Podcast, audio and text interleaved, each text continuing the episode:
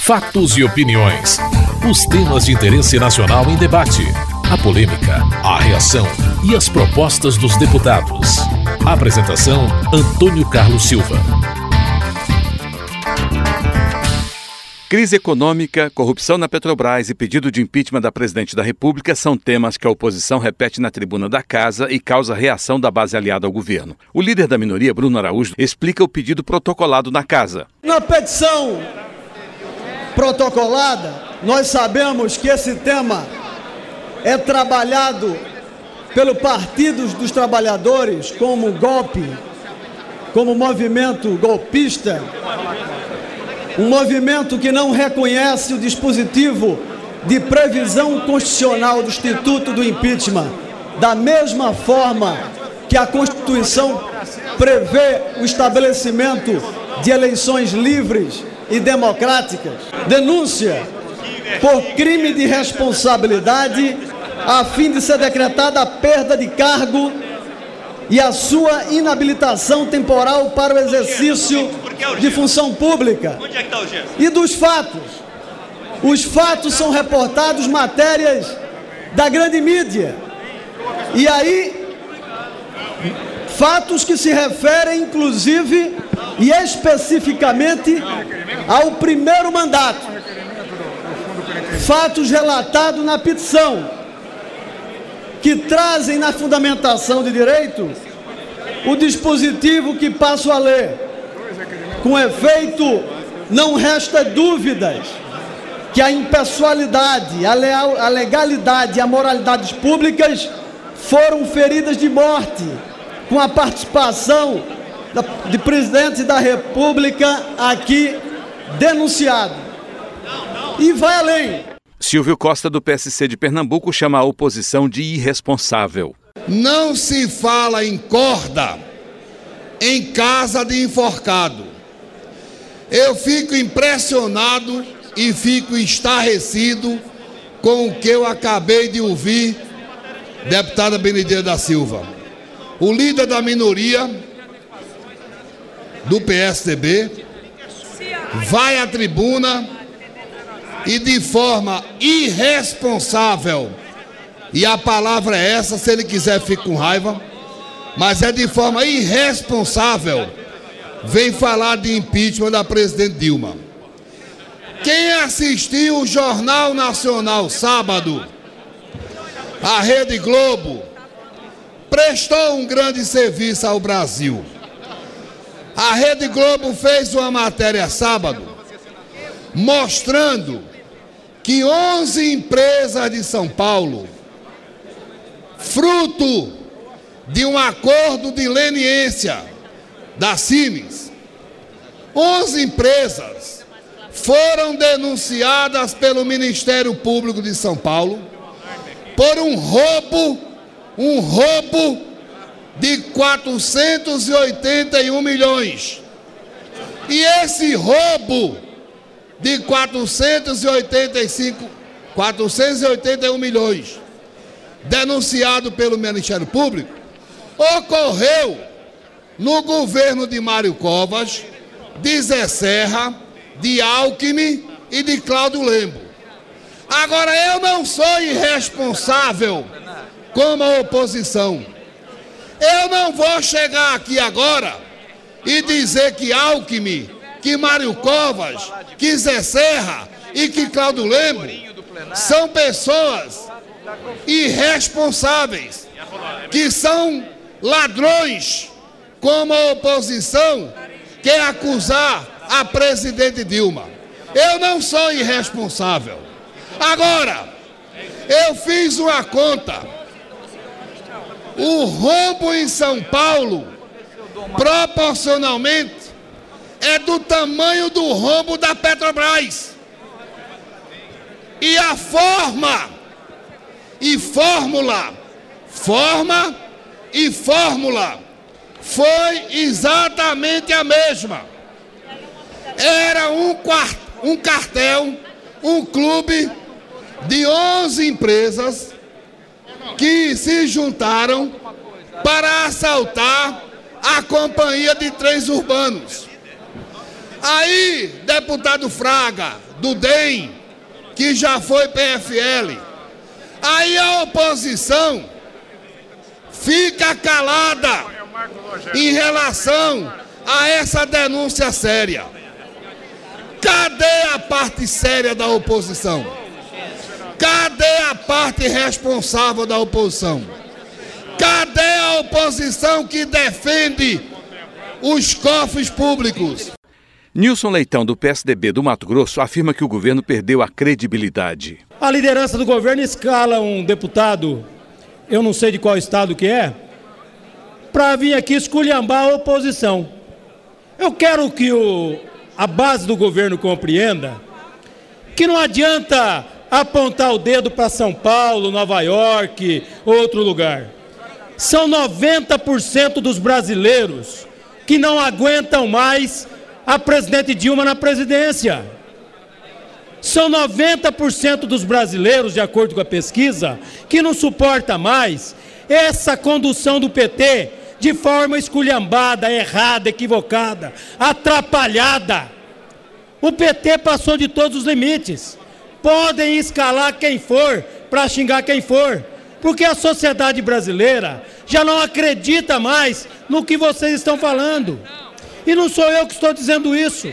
Quem diz isso é a sociedade brasileira, é o povo, não é elite branca, não. É elite de todas as cores, é o assalariado, é aquele que mora na favela ou nos grandes condomínios do Brasil, é o empresário que paga imposto e sustenta inclusive a roubalheira que existe no dia a dia aqui no Brasil. Ao invés de se preocupar em tentar nivelar com a régua do PT pessoas como governador Geraldo Alckmin, ou senador José Serra, outros, outras lideranças respeitadas no Brasil e em São Paulo, o PT deveria usar essa semana, quem sabe duas horas por dia, e aproveitar o fim de semana que vem e fazer um encontro de reflexão. O líder do governo, José Guimarães, do PT do Ceará, questiona os argumentos da oposição para pedir impeachment da presidente da República. Eu ouvi aqui também alguns líderes falando que o fato da presidenta momentaneamente ter 80, 90% de aprovação seria motivo para o impeachment. Eu tive o cuidado, meus caros parlamentares, de fazer uma, um retrospecto dos presidentes da República após a redemocratização do país. Desde o presidente Sarney. Está aqui. O Fernando Henrique Cardoso, no pior momento de seu governo, teve 13% de aprovação e no outro 9%. Ninguém foi pedir o impeachment do Fernando Henrique Cardoso. Era melhor que a oposição assumisse isso do que ficar tergiversando. O país, o que nós fizemos ontem e hoje, a edição da medida provisória e o ajuste que nós estamos fazendo no sentido de cuidar melhor dos pressupostos da nossa economia, não indica qualquer perspectiva de descontrole da economia do país. Aliás, ontem Ninguém falou isso, hein? Imagine se aquela, aquela a, agência que avalia os riscos do investimento no Brasil, se ela tivesse rebaixado a nota do Brasil. Seria um verdadeiro carnaval. O que é que diz a agência? O Brasil, a nota, o grau de investimento está mantido. E no grau, se compararmos o Brasil com as economias emergentes, principalmente dos países dos, dos BRIC, os BRICS, o Brasil está numa situação confortável na relação que ele tem com a economia mundial. Portanto, isso é uma vitória. É, é tudo, é não, é um começo que nós estamos tendo no sentido de retomada do crescimento no segundo semestre. Eu chamo a atenção, portanto, da oposição para estabelecermos um diálogo no outro patamar, mas jamais nessa ideia fundamental que, por exemplo, quando nós discutimos hoje a política de reajuste do salário mínimo, sobe alguns para criticar o presidente e para pregoar a ideia de terra arrasada. O Brasil está dando sinais efetivos. As notícias de ontem e o que nós fizemos hoje são demonstrações efetivas de que as coisas começam a clarear, as coisas começam a se arrumar. O líder do pessoal, Chico Alencar, do Rio de Janeiro, criticou essa disputa entre PT e PSDB e pediu mudança. Petistas e tucanos colocam é, o patamar de quem roubou mais ou quem roubou menos, quem tentou privatizar a Petrobras, quem agora apropina e faz com que as empreiteiras passem a ter um papel fundamental numa engrenagem que, afim ao cabo, incide sobre o sistema político brasileiro. Contra a corrupção, todos somos, sem exceção, inclusive os mais corruptos. Ninguém vai dizer, não, eu roubo sim. Nós vimos até o senhor Barusco dizer isso na CPI.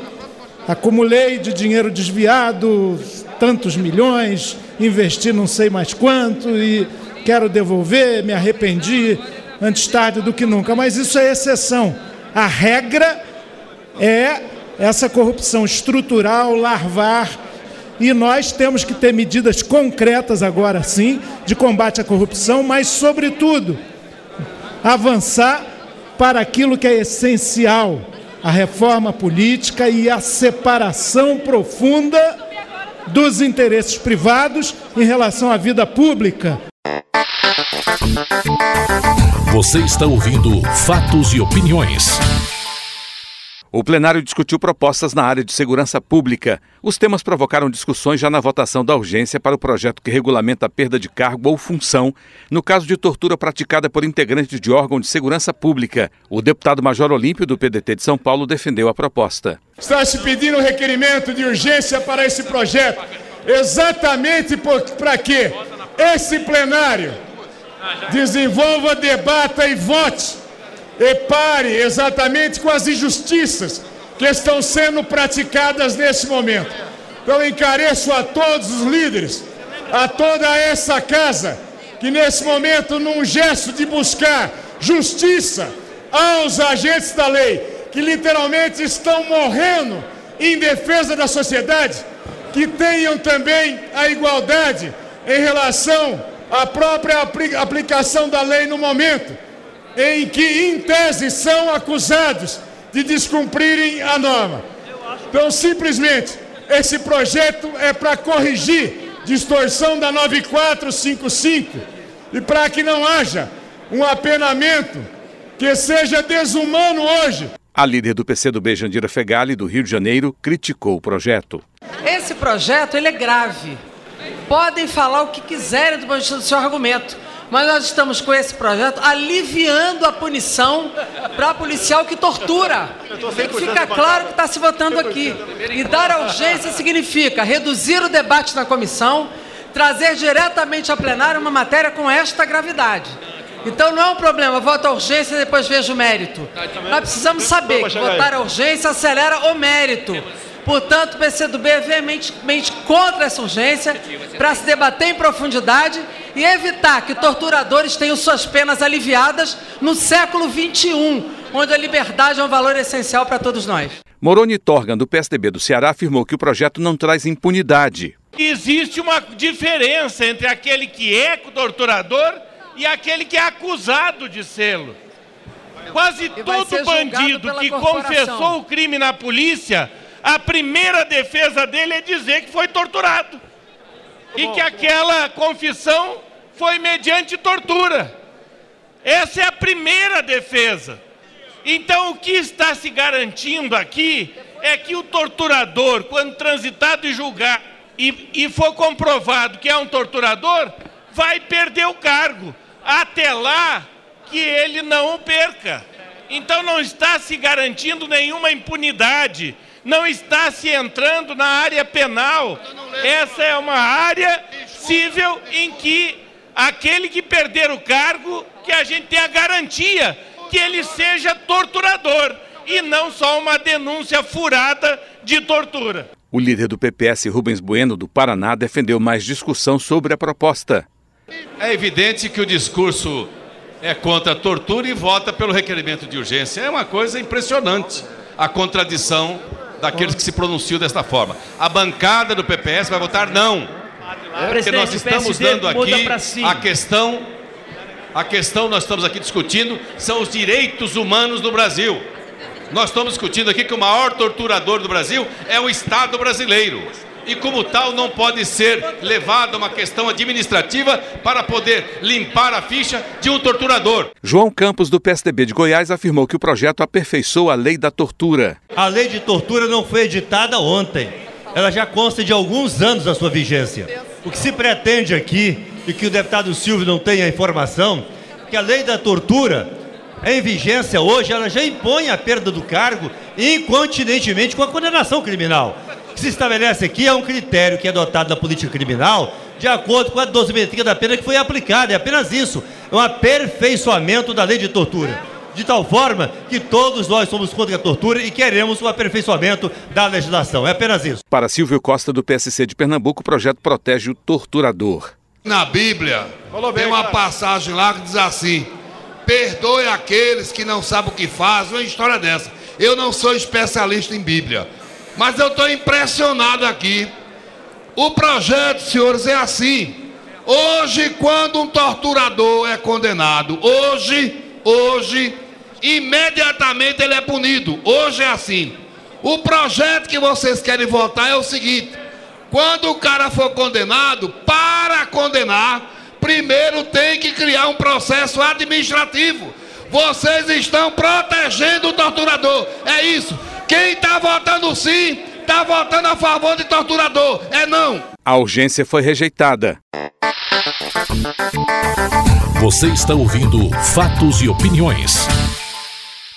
Polêmica também na votação do projeto que aumenta o tempo mínimo para concessão de liberdade condicional aos condenados por crime hediondo. Pela proposta aprovada, o tempo mínimo para concessão da condicional passaria dos atuais dois terços da pena cumprida para quatro quintos. Para Carlos Zaratini, do PT de São Paulo, aumentar o número de presos não diminui a violência. São já quase 700 mil presos encarcerados em nosso país. E nem mesmo por conta desse aumento do número de presos, nós estamos assistindo à diminuição da violência. Ao contrário, nós observamos que a violência continua aumentando.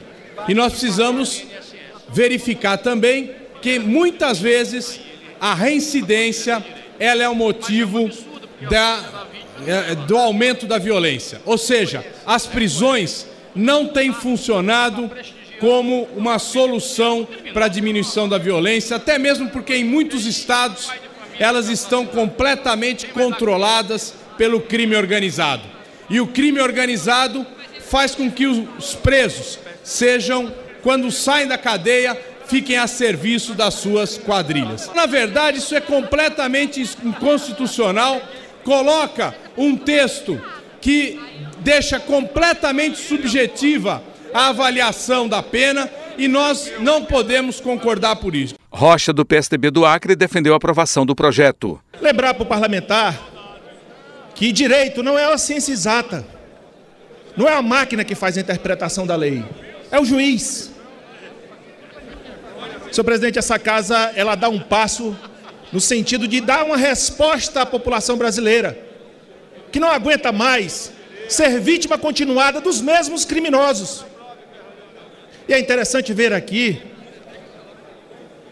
que aqueles que defendem os bandidos, que defendem situações mais favoráveis para quem comete crime, chegam aqui, como disse o deputado Carlos Zaratini, reconheceu a falência do sistema prisional brasileiro, depois de 13 anos de PT.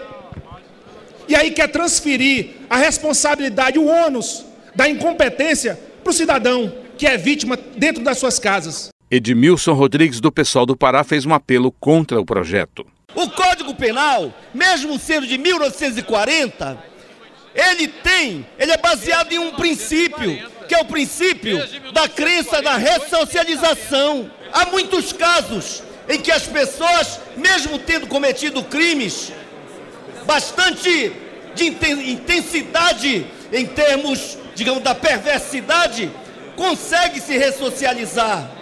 Mas é verdade que hoje as penitenciárias, concluindo, as penitenciárias são verdadeiras escolas do crime. Quem bate carteiro não tem advogado vai aprender com narcotraficante, com traficante de armas, traficante de pessoas. a praticar o crime, porque eles comandam de dentro a criminalidade. Por isso, não joguemos a nossa juventude nas mãos dos doutores em crime. Se podemos salvar vidas, Conclui. Apostemos de que é possível salvar. O deputado Carlos Sabino, do PR do Ceará, entende que a aprovação do projeto é sinal de que a Câmara busca saída para combater a violência.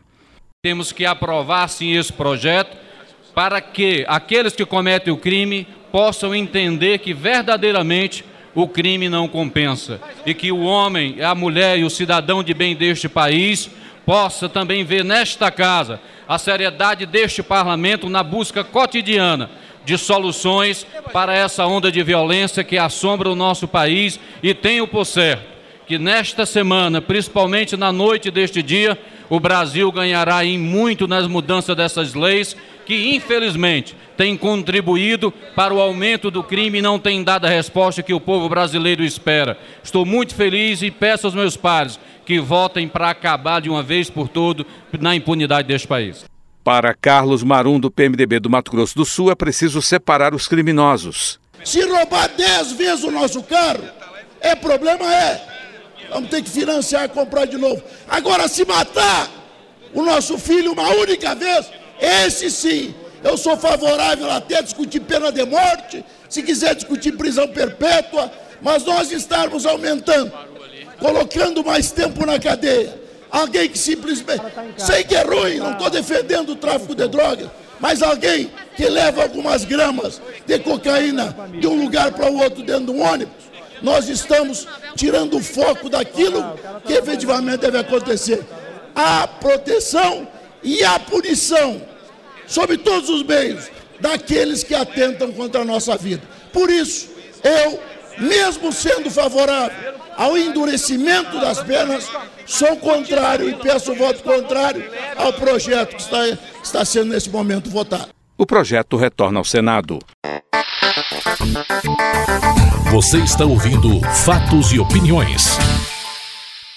O acordo de líderes da base aliada ao governo que permitiu a manutenção da política de valorização do salário mínimo até 2019 e sem a extensão dos benefícios aos aposentados e sem concluir a votação de projeto na Câmara que tratava do mesmo assunto, gerou debates. Para o líder do Democratas Mendonça Filho de Pernambuco, a decisão do governo desmoraliza os aposentados. A presidente Dilma hoje, o que é que ela faz?